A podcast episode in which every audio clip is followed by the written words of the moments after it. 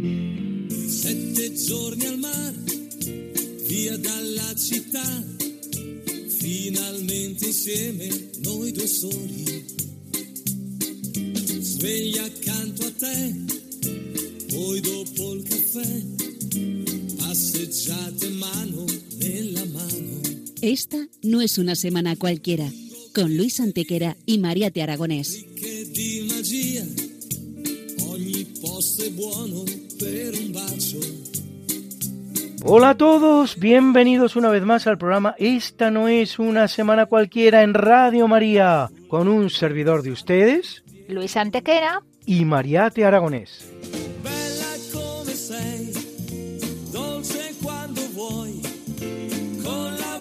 Y bien, Luis, ¿qué semana nos ocupa hoy? Hoy Mariate le damos un repaso a algunos de los hechos históricos ocurridos entre un 8 y un 14 de septiembre. Una semana que no es una semana cualquiera, siete días, sette giorni, como dice nuestra sintonía, en los que han pasado a lo largo de la historia cosas que ni se imaginan nuestros oyentes, porque la historia es así, mejor y más fantástica que la más increíble de las fantasías. Comencemos, pues. Pues allá vamos.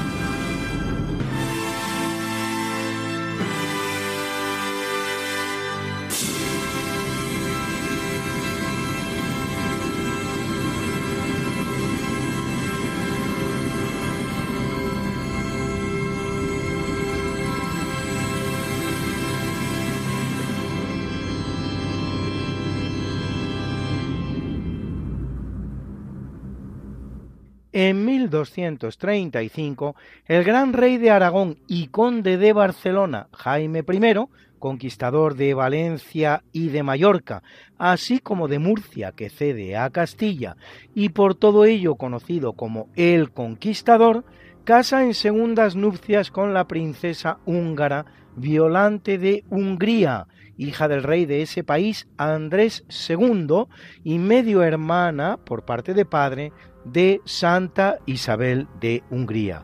Violante dará a Jaime nueve hijos, cuatro varones y cinco mujeres, entre los cuales el futuro Pedro III, que sucede a su padre como rey de Aragón y Valencia y en los condados catalanes, y el futuro Jaime II, que sucede a su padre en Mallorca.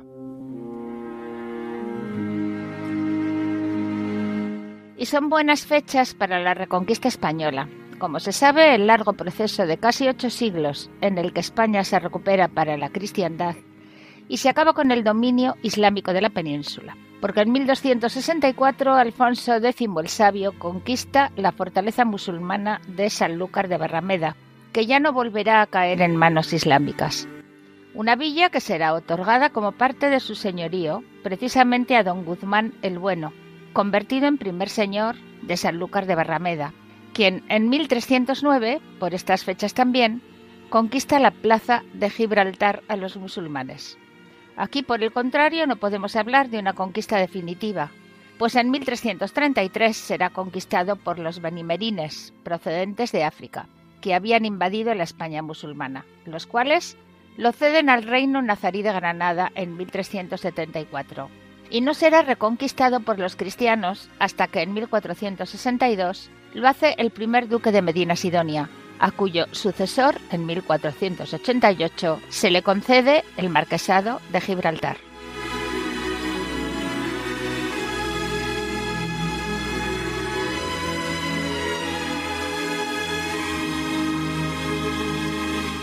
En el año de 1380, cerca del río Don en Rusia, tiene lugar la batalla de Kulikovo, en la que los rusos comandados por el príncipe moscovita Donskoy derrotan a los tártaros mongoles. Las bajas serán formidables, 70.000 rusos y 130.000 mongoles. A nivel militar, la batalla de Kulikovo no representará una victoria definitiva, ya que solo dos años después los tártaro-mongoles incluso saquean Moscú, pero tiene dos consecuencias no poco importantes. Primero marca el principio del fin del dominio del imponente imperio mongol en Rusia, y segundo, representa para los rusos un hito fundamental en su adopción de una identidad genuinamente rusa.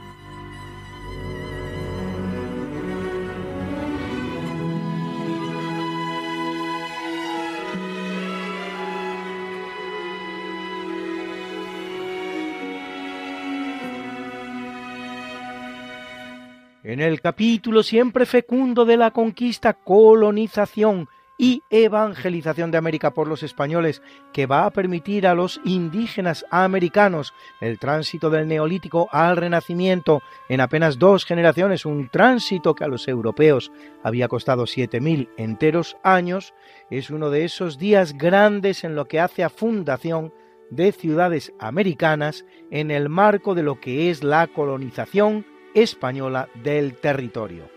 Así, en 1529, en cumplimiento de las capitulaciones firmadas entre el rey Carlos I de España y la casa alemana Versailles, el alemán Ambrosius Eginga funda en Venezuela la ciudad de Maracaibo.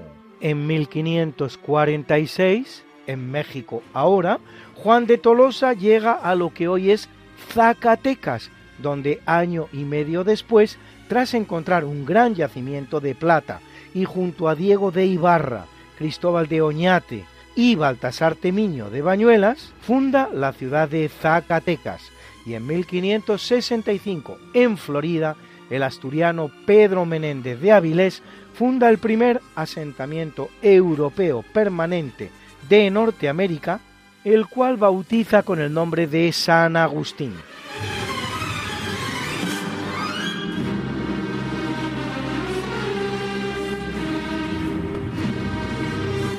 En 1683, un ejército al mando del rey polaco Juan III expulsa en Kallenberg a las huestes turcas que sitian Viena desde el 14 de julio.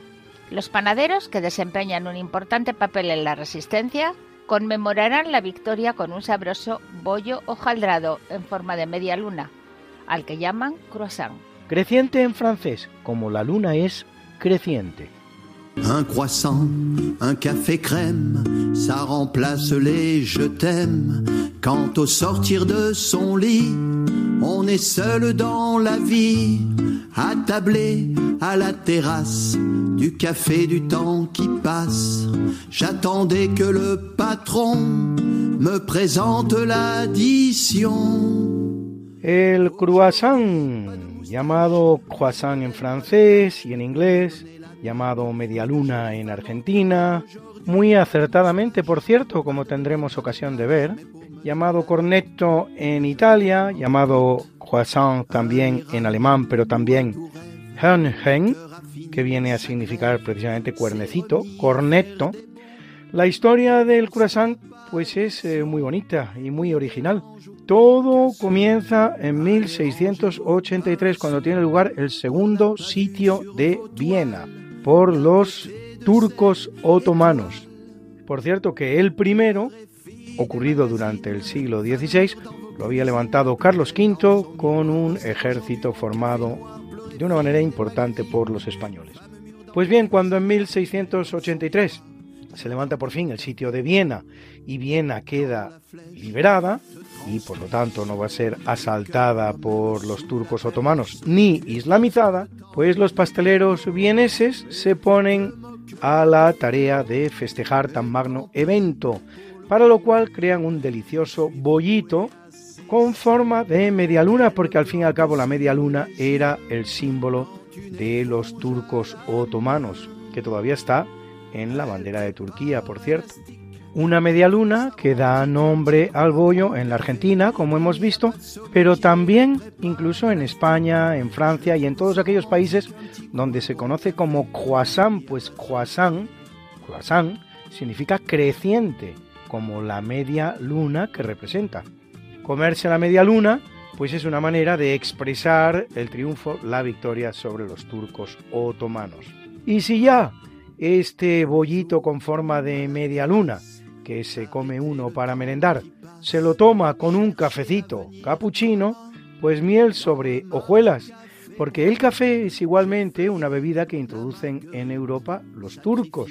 Viene de África, más concretamente de Etiopía, circula por Arabia, sube por todo el Medio Oriente y entra en Europa, como decimos, por Turquía, de ahí pasa a Austria primero, a Italia, donde hacen ese delicioso café que cualquiera puede degustar cuando hace una visita a cualquiera de las maravillosas ciudades italianas y también a Francia y España. Pero esta bebida en principio islámica también puede ser cristianizada, ¿por qué no? Y qué mejor manera que mediante una capucha, una capucha de leche, de deliciosa leche espumada, una capucha de los frailes capuchinos, y ya tiene usted el café capuchino, el delicioso café capuchino, al que puede usted añadir encima, si lo desea, unos polvitos de chocolate espolvoreado, ese delicioso producto que introducen en Europa ahora los españoles, desde México, donde, como se sabe, el primer español que consume un chocolate es Hernán Cortés, precisamente el que le ofrece el emperador Moctezuma. Así pues, si quiere usted salvar el alma, qué mejor merienda, qué mejor desayuno que un cafetito capuchino con un croissant, media luna o cornetto, cuernecito. Un croissant, un café crème, ça remplace les je t'aime. Quand au sortir de son lit, on est seul dans la vie, attablé à la terrasse du café du temps qui passe. J'attendais que le patron me présente l'addition.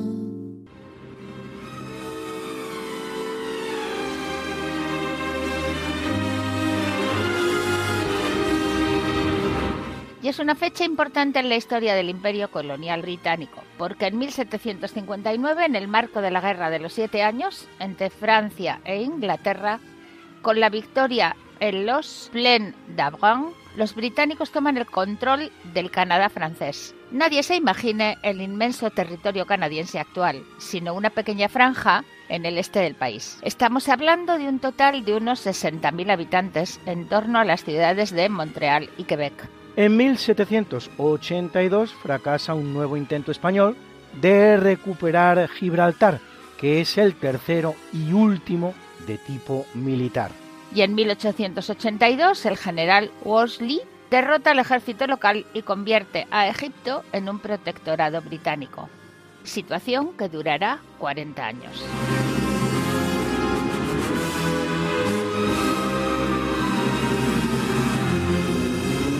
Corriendo el año de 1941, en el marco de la Segunda Guerra Mundial, el ejército alemán de Wilhelm Rita von Leeb y sus aliados finlandeses comienzan el sitio de la ciudad de Leningrado, la antigua San Petersburgo, que se prolongará durante 900 días, casi tres años.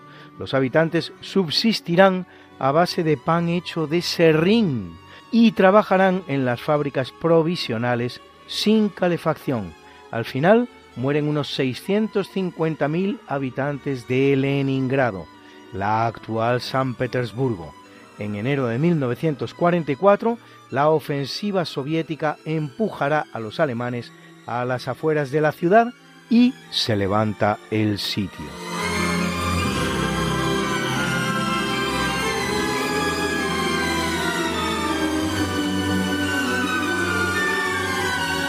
En 1948, tras el reparto de Corea, que se hacen por el paralelo 38 los vencedores de la Segunda Guerra Mundial, Estados Unidos y Unión Soviética. En la parte soviética del norte, Kim Il-sung, de ideología comunista y aliado de la Unión Soviética, se convierte en líder supremo de la República Popular Democrática de Corea, iniciando una tiranía comunista que dura hasta el día de hoy y que se ha perpetuado bajo la forma de una auténtica monarquía, al ser sucedido por su hijo Kim Jong-il y este a su vez por su hijo Kim Jong-un.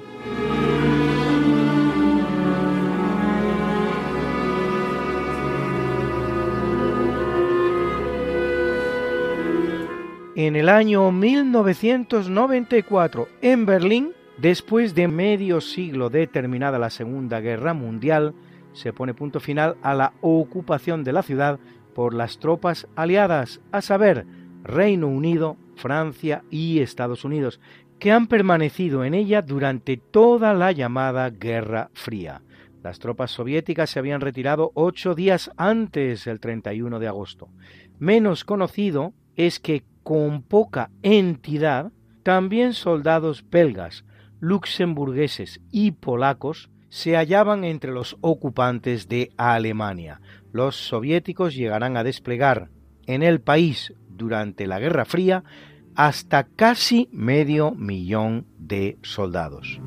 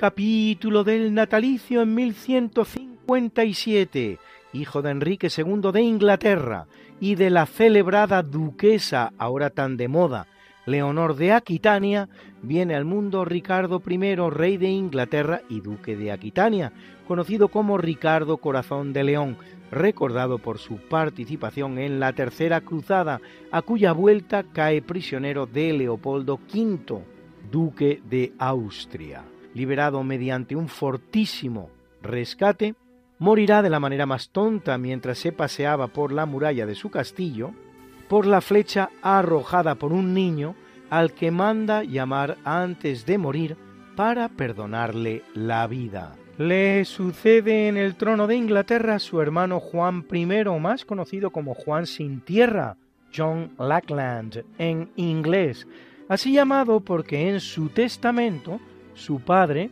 Enrique II de Inglaterra, siendo como era el pequeño de sus cinco hijos, no le deja tierra alguna en el reparto, y he aquí que terminará siendo el rey.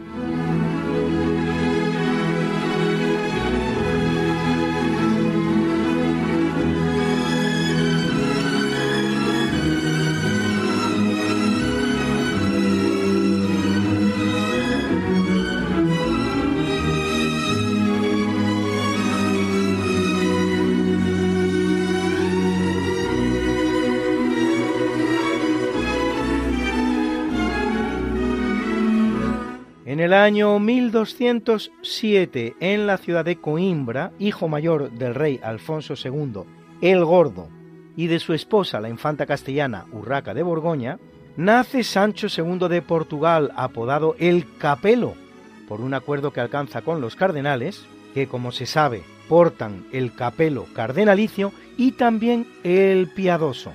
Reina 24 años entre 1223 y 1247, año en que, acusado de hereje, es sucedido por su hermano Alfonso de Boulogne, muriendo en su exilio de Toledo solo un año después.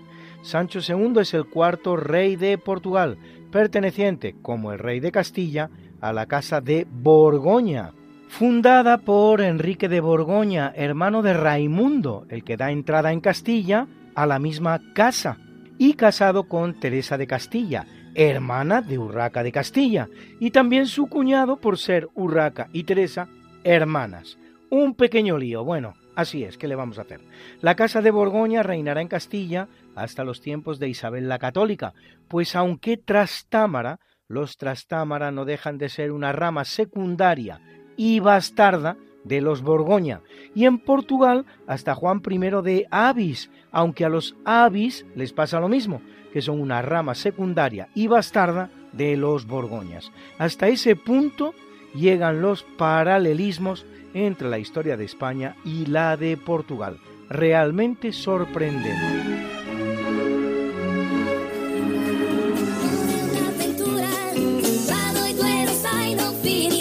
Que quieres volvernos a escuchar porque no puedes esperar hasta la próxima semana, que te perdiste un programa y no te lo perdonas, que quieres mandarle el programa a un amigo tuyo al que sabes que le va a gustar. No te preocupes, todo tiene solución. ¿Conoces nuestro podcast? Introduce en la red. Podcast Radio María, esta no es una semana cualquiera, y entrarás en el mundo mágico de la historia, con todos los programas que hemos emitido hasta la fecha Miles y miles de minutos de historia de la buena, contada con honestidad, con rigor, de manera escueta y entretenida.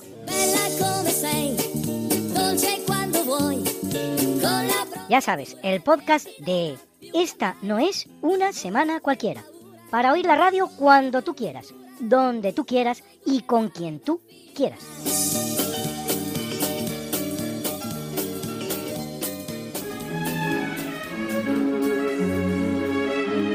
También en Spotify, Google y Apple Podcast.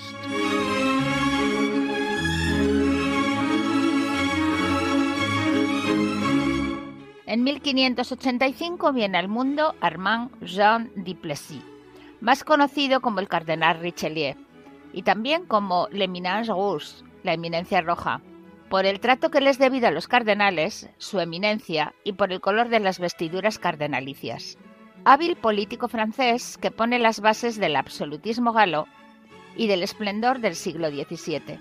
Su política exterior buscará en todo momento contrarrestar el poder de los Habsburgo, reinantes en el Sacro Imperio Romano Germánico, y sobre todo en España, que sigue siendo el gran imperio del planeta.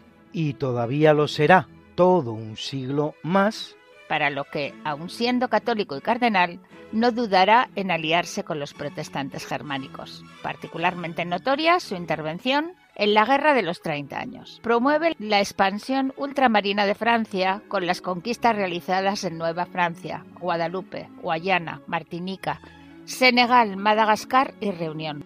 Fundador de la Académie Française, la institución que cuida de la lengua francesa.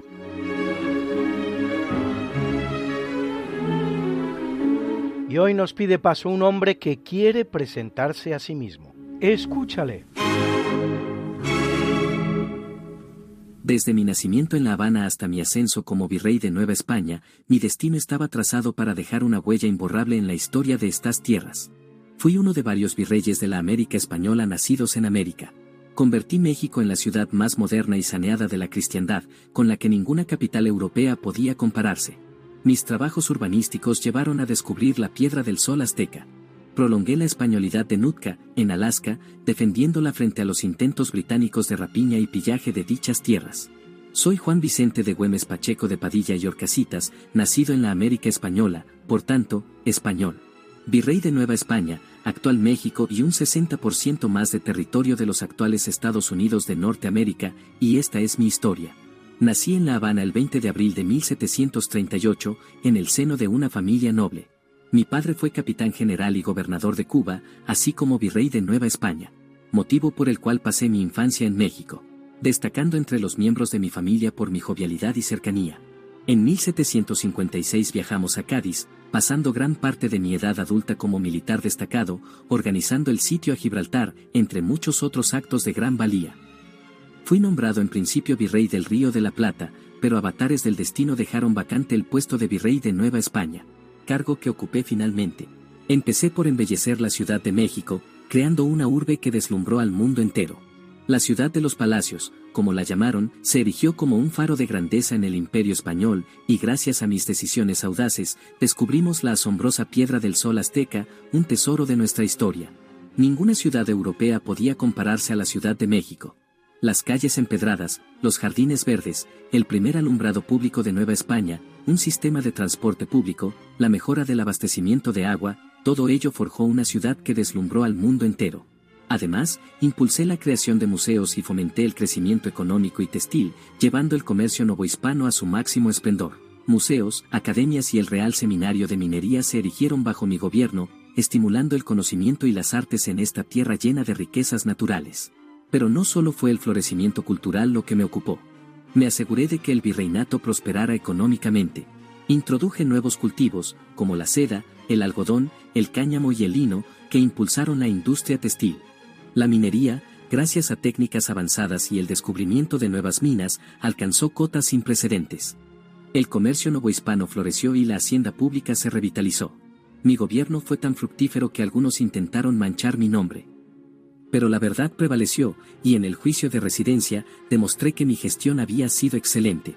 Mi legado quedó intacto, dejando una huella imborrable en la historia de estas tierras. En 1795 volví a Madrid, me nombraron capitán general de Barcelona y al poco regresé a Madrid donde pasé mis últimos años retirado en mi palacio madrileño de la calle de Sacramento, y donde fallecí el 12 de mayo de 1799. Soy Juan Vicente de Güemes, uno de los mejores virreyes de Nueva España, nacido en América y llevé el virreyanto y la Ciudad de México a su máximo esplendor. Es una producción de Roberto Rey en su canal de YouTube Herramientas contra la leyenda negra.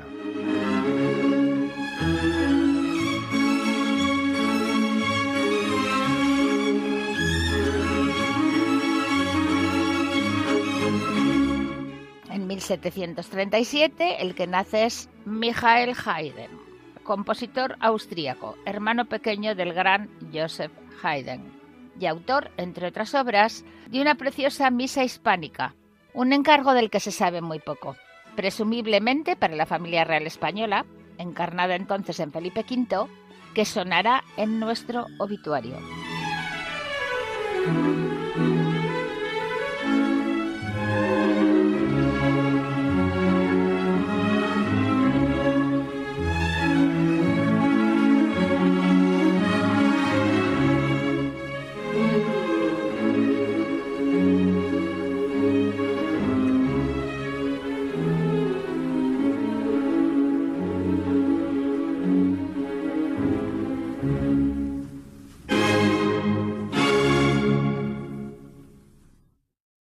Y en 1841 nace Antonín Dvořák, compositor checo del período musical post-romántico, genuino representante del nacionalismo musical checo, aunque buena parte de su obra la realiza en Estados Unidos.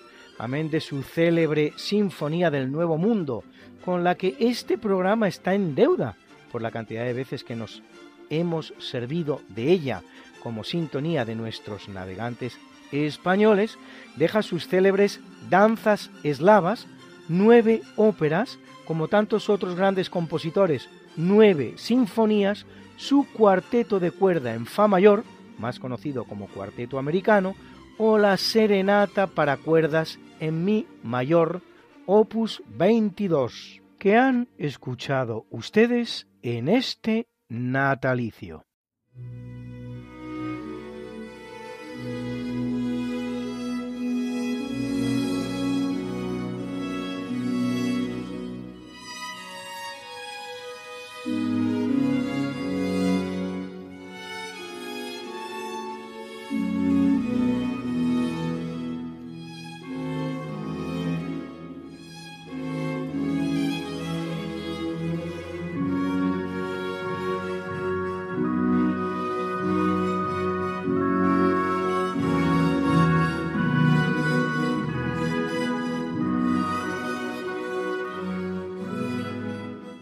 En el capítulo del obituario, en 1555, el mismo día en el que nace la Virgen, 9 de septiembre, abandona el mundo hacia el padre Tomás García Martínez, más conocido hoy como Santo Tomás de Villanueva.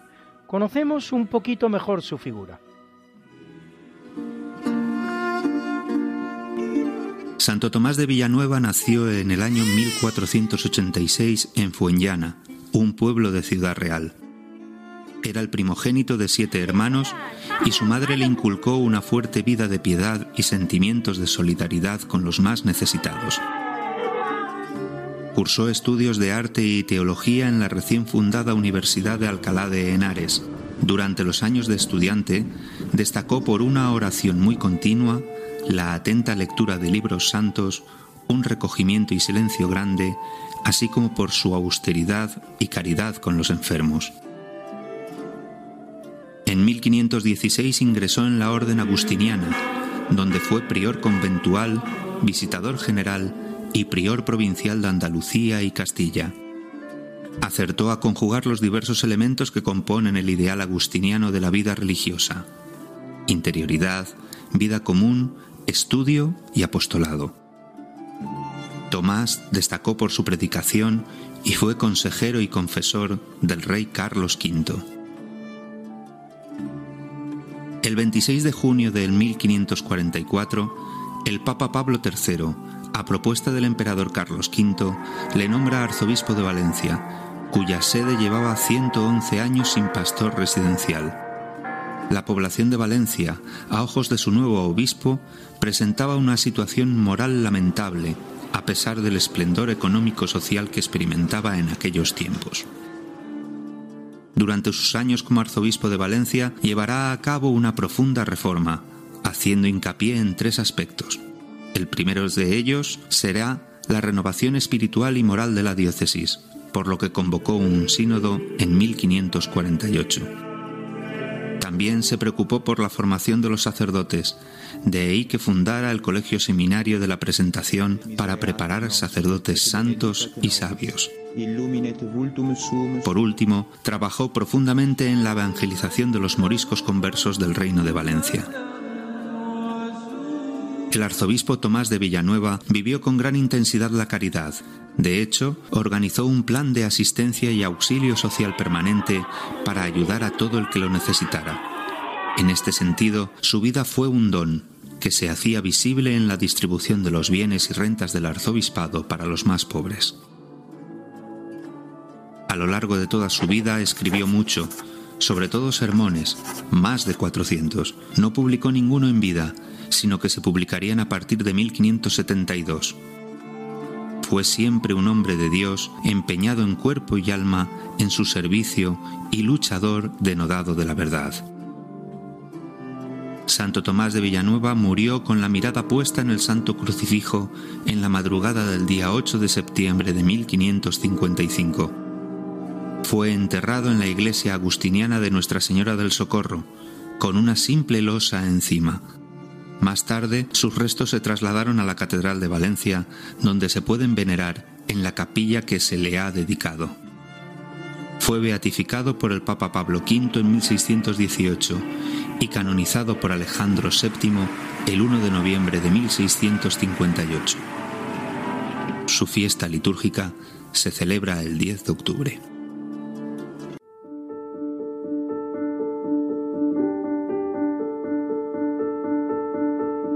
La característica más significativa de Santo Tomás de Villanueva es que es el obispo de los pobres.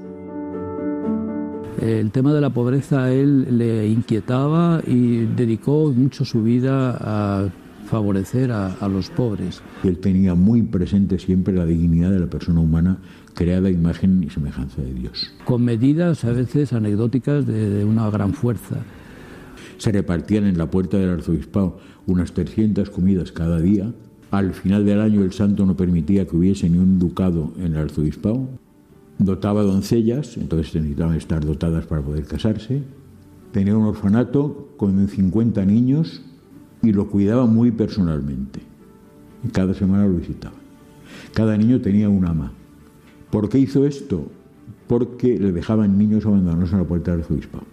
Por otra parte, él mismo vivió con una extrema pobreza. Eso, su vocación de religioso la llevó también al arzobispado. Una vez lo pillaron los canónigos remendando las calzas y le quisieron comprar unas nuevas y dijo que no, que él tenía que vivir como un religioso agustino pobre y que además si, si quería ayudar a los pobres tenía que ser pobre él también. Santo Tomás fue sin duda un obispo ejemplar, sin embargo es muy poco conocido el hecho de que nunca quiso ser arzobispo, pues rehuía de cargos y oficios de tal magnitud. Nunca pensó ser arzobispo ni obispo ni nada. Cuando lo promovieron para arzobispo de Granada, él era provincial, entonces dijo no a Granada y se lo toleraron. Al año siguiente le comunicaron que era nombrado arzobispo de Valencia y entonces ya no era provincial, él se volvió a negar y el provincial escribió una carta dándole 20 horas para aceptar el episcopado obispado de Valencia bajo pena de excomunión. Y claro, entonces por obediencia, por pura obediencia aceptó. Él nunca quiso A pesar de ello, Santo Tomás asumió con gran fervor su nombramiento de obispo e impulsó una transformación más que humana en la diócesis de Valencia. Él tenía muy claro que el cambio que requería la diócesis debía comenzar por los propios clérigos organizó inmediatamente una visita pastoral. Lo primero que hizo, nada más llegar, fue la visita pastoral. La organizó sínodos diocesanos para sacerdotes y para seglares. Y luego se preocupó muchísimo, muchísimo, muchísimo del clero.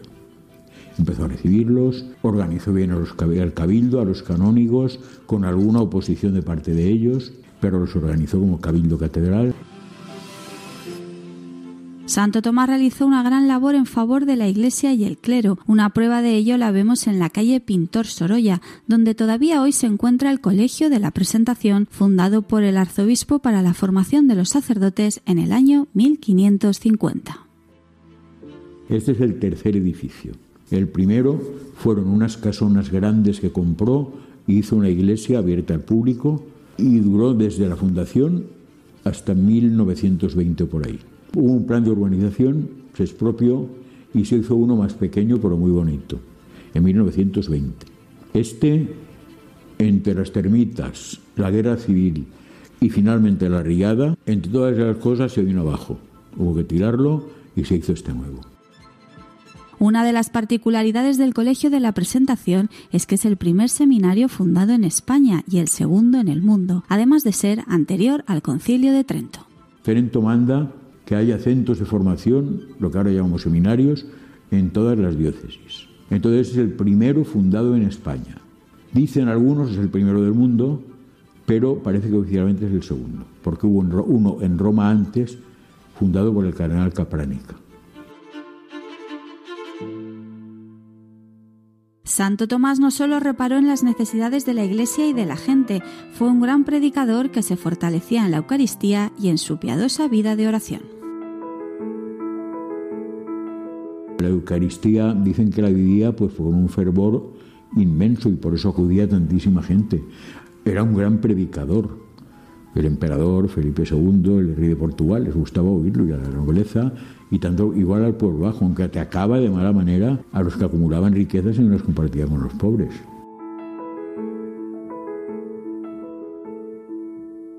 Su vida de piedad de oración personal muy muy intensa. Él tenía un Cristo en el arzobispado que es el que dicen que le anunció su muerte, el día de San Agustín. Él murió el día de la Natividad de María, el 8 de septiembre. San Agustín es el 28 de agosto, pues di que, que, ese Cristo le anunció que iba a morir el día del nacimiento de su madre. Monseñor Blázquez, arzobispo de Valencia. Hay más que suficientes méritos como para que Santo Tomás de Villanueva sea proclamado doctor universal de la Iglesia no solo por su gran doctrina, sino también por su teología del ministerio pastoral, que supone una visión teológica necesaria para nuestros días. No es casual que los seminarios tridentinos se inspirasen en el Colegio de la Presentación. Los papas han ido declarando doctores aquellas figuras que aparecen efectivamente como luminares que pueden ser seguidos y que nos ayudan a profundizar en la fe católica y en nuestra propia experiencia religiosa. Y ese es el caso de Santo Tomás. Él fue un renovador de la vida de la Iglesia, también de la vida religiosa y por eso fue estamos queriendo que sea reconocido como un doctor de la Iglesia. Una aspiración que no es de hoy, porque ya hace tiempo que se inició, pero en su día la iniciativa quedó frenada al no tener a la mano la posibilidad de unas obras publicadas. El haber publicado recientemente todas las obras de Tomás, que son 11 volúmenes, eh, ya en edición bilingüe, ha puesto a disposición de todos los fieles y de cualquier persona la posibilidad de acercarse a, esos textos. Y ha sido justamente a raíz de la publicación de las obras cuando se ha retomado de nuevo la causa del doctorado. El año 2016 se volvió a presentar la iniciativa que presentó la diócesis de Valencia y las tres congregaciones de agustinos que existen actualmente. La Orden de San Agustín, de Agustinos Recoletos, de Agustinos Descalzos, Agustinas de diversas ramas, agustinas contemplativas. Estamos poniendo también de nuestra parte lo posible para dar a conocer a Santo Tomás. En la ciudad de Valencia hay lugares vinculados a la memoria de Santo Tomás de Villanueva. En la Catedral de Valencia se pueden venerar las reliquias del santo en la capilla de la que es titular. Aquí en Valencia está la mayor parte de los huesos grandes del cuerpo y el cráneo. Pero como él estuvo en otros sitios, pues cuando lo beatificaron, algunas reliquias se repartieron para estos lugares, algunos huesos. Hay varios recuerdos importantes de Santo Tomás de Villanueva, concretamente la tumba de Pérez Bayer, que fue el que patrocinó la capilla, la primera lápida con que se cubrió su cuerpo en el convento del Socorro de los Agustinos, la lápida estuvo en varios lugares hasta que al final un señor de Rocafort la tenía en el jardín de su casa con otras antigüedades y nos la dio aquí a la catedral y la expusimos para que estuviera a la vista. Esta capilla se construyó cuando se reformó la catedral en estilo neoclásico a partir de la mitad del siglo XVIII. También en el Colegio de la Presentación hay reliquias y recuerdos del santo. Las reliquias las tenemos aquí. Esta es de Santo Tomás, es una vértebra. Tenemos también el cáliz y la patena, originales de él. ¿eh? Se sacan en las grandes fiestas, por ejemplo, el 10 de octubre de Santo Tomás, en el arzobispo, celebrará con él. Y tenemos también un zapato que nos dieron las religiosas carmelitas. El primer año que estaba yo aquí nos llamaron el día de la fiesta. Aquí tenemos un zapato que por tradición es de Santo Tomás. Brilla tu ejemplo para nuestra vida, para que todo sobre y nada falte cuando no falta Dios, pues sobra todo cuando Dios basta.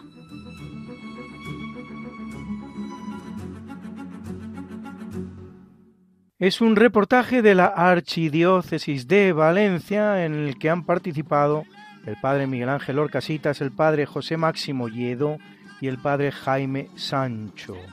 En la bella localidad manchega de Villanueva de los Infantes todavía se puede ver la que era la bonita casa de su familia blasonada. Llama la atención que pase al santoral como Santo Tomás de Villanueva, siendo así que los habitantes de la ciudad en la que pasó su infancia, siempre se refieren a ella como infantes, sin más, siendo su gentilicio el de infanteño. Así que en Villanueva de los Infantes todo el mundo es de infantes excepto Santo Tomás, que es de Villanueva. Si Santo Tomás fuera finalmente nombrado doctor de la Iglesia, haría el número 38 de una nómina tan exclusiva como la de los doctores eclesiásticos. Multitud de iglesias en España están advocadas a su persona, empezando por una preciosa capilla en la propia Villanueva de los Infantes, conocida como el Tomasito. Menos conocido es que también las tiene fuera de España y notablemente en Italia, en Roma, Cave y hasta en la localidad vacacional de los papas, Castel Gandolfo, aunque quizás la más bella de todas las iglesias que le conmemoran sea la que tiene en Miagao, en Filipinas. En el precioso templo a el advocado Sito en Roma tuvimos Mariate y yo el honor de ser magníficamente recibidos por su párroco, un amabilísimo español cuyo nombre, por desgracia, no recuerdo ahora para decírselo a ustedes.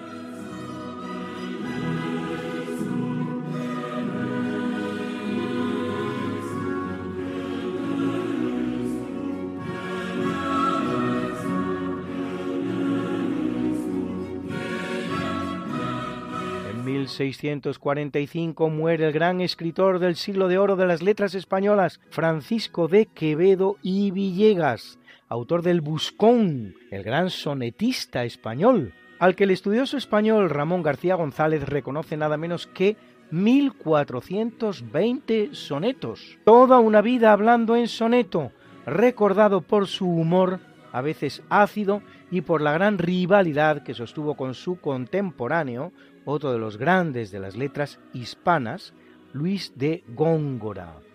Lo hace, morir, quiero decir, en la preciosa ciudad manchega de Villanueva de los Infantes, sí, la misma de Santo Tomás de Villanueva, que hoy todo nos lleva a Villanueva de los Infantes, en el convento de los dominicos, los cuales le ceden una celda por caridad, dada la precaria situación en la que llega al final de sus días él que de hecho era señor del vecino señorío de la Torre de Juan Abad.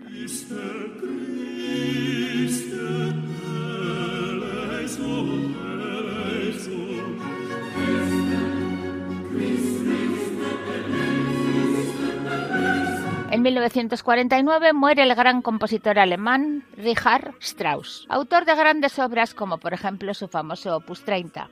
Also sprach Zarathustra. Así hablaba Zaratustra. Convertido en banda sonora de la película 2001 Odisea en el espacio de Kubrick, que ha constituido la banda sonora de nuestro primer tercio de evento. Por cierto, Richard Strauss, el Strauss alemán, según se le llama, Strauss significa avestruz, nada tiene que ver con la gran familia de Strauss vieneses, entre los cuales Johann Strauss padre y Johann Strauss hijo.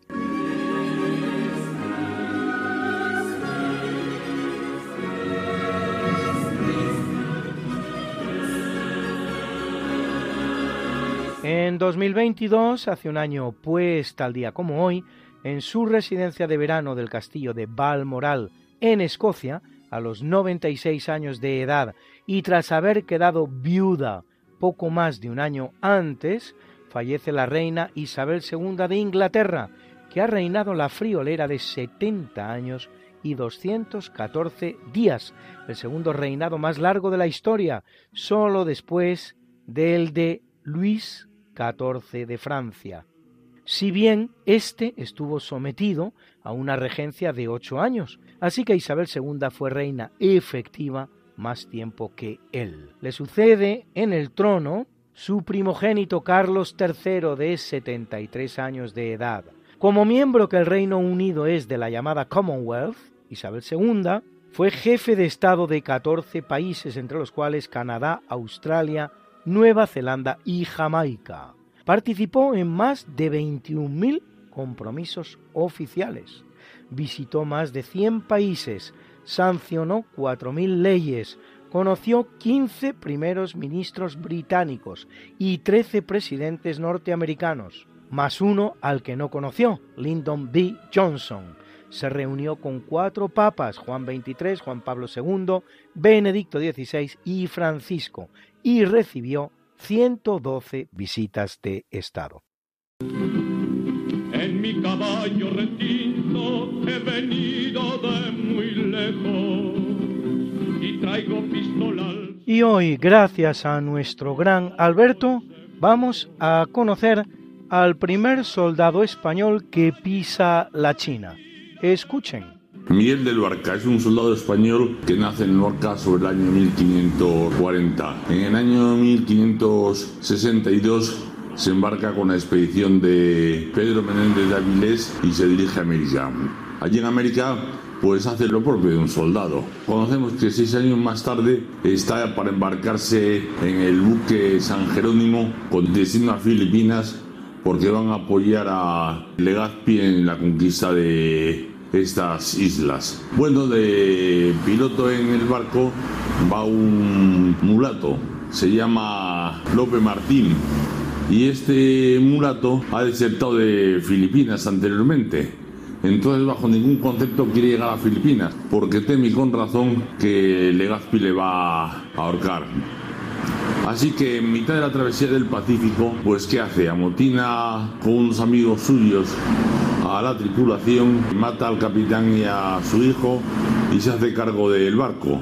pero gracias a Miguel de Luarca y otros pasajeros restablecen el orden y entonces le llevan a unos islotes perdidos en las Islas Barbudas y allí les dejan con comida para cuatro días, mm, previendo que tarde o temprano morirán de una muerte horrible. Ellos llegan a Cebú con las reservas prácticamente vacías, solo tienen un día de agua.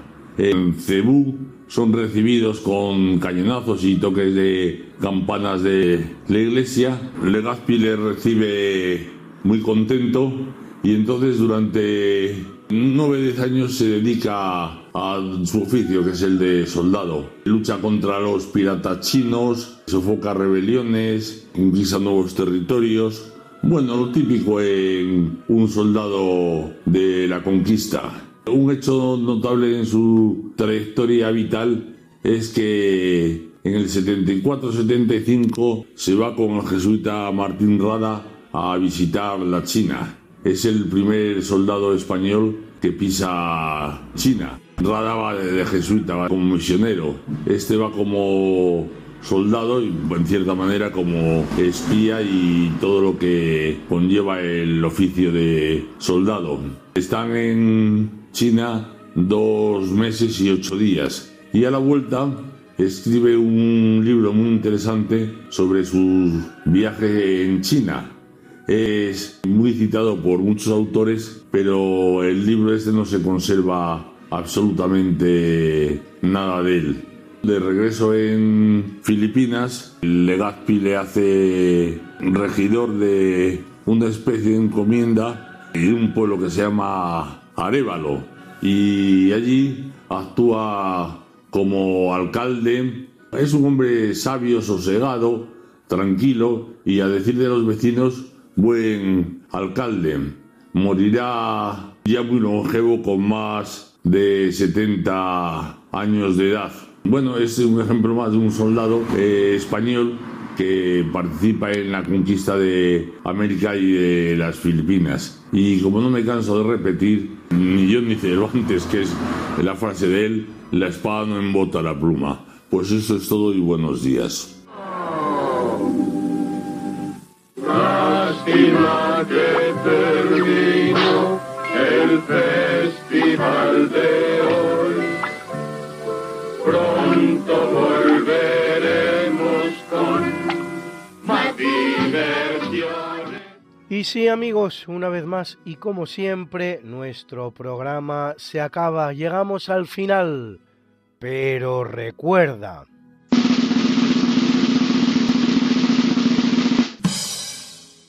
el relato de la historia debe ser el de la búsqueda de la verdad. Ludovico Antiguo.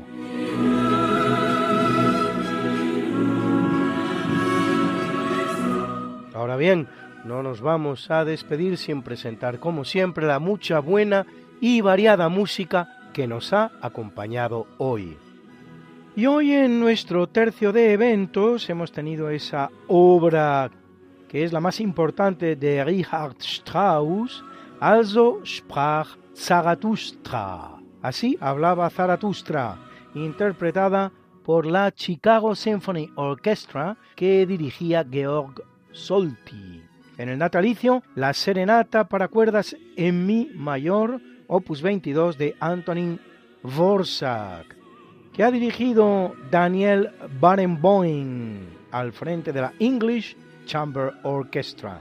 Y por último, en el obituario, la capella Savaria y el coro de Bresen Kodali, que dirigía Pal Nemeth, nos ha traído la misa hispánica de Michael Haydn.